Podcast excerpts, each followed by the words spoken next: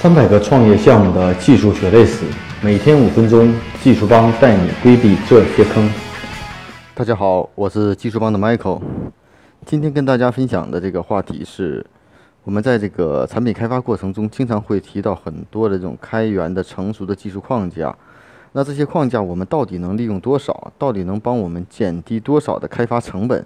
啊，其实呢，很多朋友在这个开发过程中。无论找我们的团队，找其他的团队开发也好，自己团队开发也好，很多人都觉得很多市面上有很多成熟的技术框架，很多功能是不必要开发的，啊，直接用就可以了，啊，那到底这种可能性到底有多大呢？其实呢，我们是这样看的：第一呢，呃，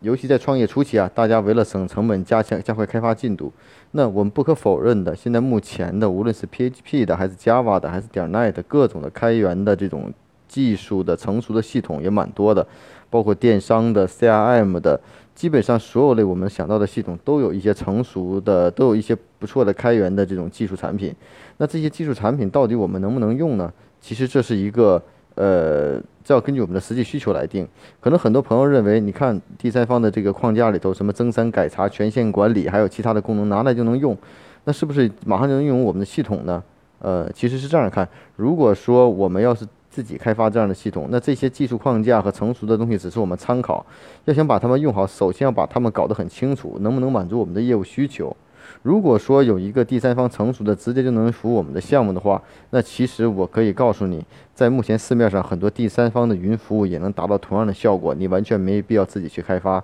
比如说像商城类的、B to C 类的、B to B 类的，甚至一些微商类的，那像有赞云集也好，很多的这种第三方的平台都能实现这样的功能，包括微分销也好、三级分销也好，还有很多 CRM 系统也好，成熟的系统有很多。如果说你考虑成本的话，呃，自己的业务系统也非核心的话，那我觉得用第三方的，呃，应该是没有什么太大的问题的，就是根本就没必要自己去开发。其实这个，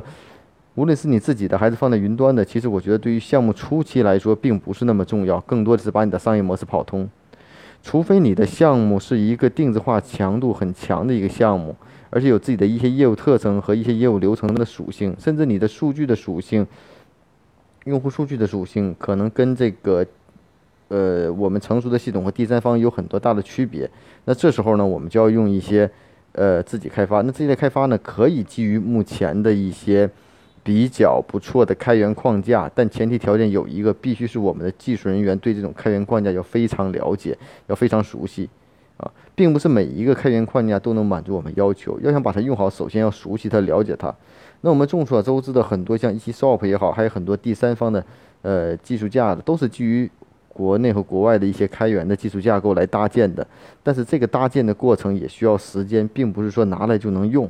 啊，所以说呢，举一个简单的例子，呃，如果说你这个电商平台的产品的 SKU 的定义是个旅游类的产品，那你可能就不太适合这种消费品类产品的这种技术框架，它的数据结构和数据字典完全不同。如果你是个定制类电商，还有一个是常用的这种 B to C 的电商，完全的方法也不是不太一样的。所以呢，看起来很简单的东西，可能我们知道上面有很多功能是有现成的，我们能用。但是，如果说满足我们的业务需求，要做很大的改动，那前提条件就是必须搞清它的原理。就好比我们装修房子一样，那房子装修完了以后，我可能要进行一部分的部分局部的这种改造。那涉及到灯的移位或者水电的改造的话，那你可能知道必须搞清楚原来的原理。才能把这个线接到什么地方去，才能去做。那之前这个工作如果没有很好的图纸的话，是很难完成的。那市面上很多第三方的这种技术的框架，有的有文档，有的文档可能并不是很健全，并且从文档来说，大多数以英文文档为主，并且它也在不断的更新，而且没有经过实战的商用化，所以只是我们技术的一个基础，可能避免我们一些我们从技术角度上来说。对这种的开源框架，我们唯一能利用上的就是它的一些设计理念和设计架构，啊，比如说在并发性上，在数据库的设计上，在数据的结耦合上，可能对我们的这个帮助都是很大的。嗯，所以呢，呃，我觉得从某种角度来说，如果说第三方的这种架构到底能不能满足我们这种要求，一定是项目的而定，啊。如果说第三方的架构可以去来做的话，前提条件是必须要了解和熟悉，不是拿来就用的，啊，说起来容易，往往做起来是很难的一件事情。也不要为此而影响了我们的开发时间和产品的这种进度。我们在产品开发过程中，尤其在创业初期，如果你的目的是打磨商业模式的话，尽可能去简单化的开发产品。如果你要一个比较不错的产品的话，你记住，一任何一个好的产品的打磨都需要大量的时间，绝不是说是。几天或一两个月能出来的，我们看到很多成功的项目，它也都是长期积累的，并不是说一天就能做出很好的产品。产品的细，产品的这个成败取决于细节。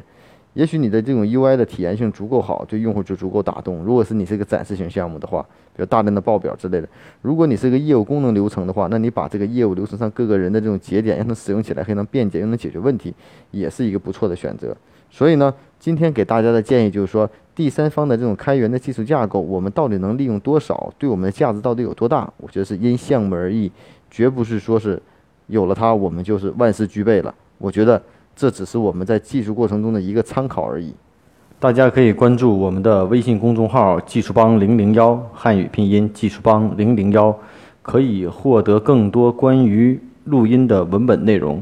如果大家有任何技术问题，可以加我的个人微信。啊，Michael 苗七六幺六，M I C H A E L M I A O 七六幺六。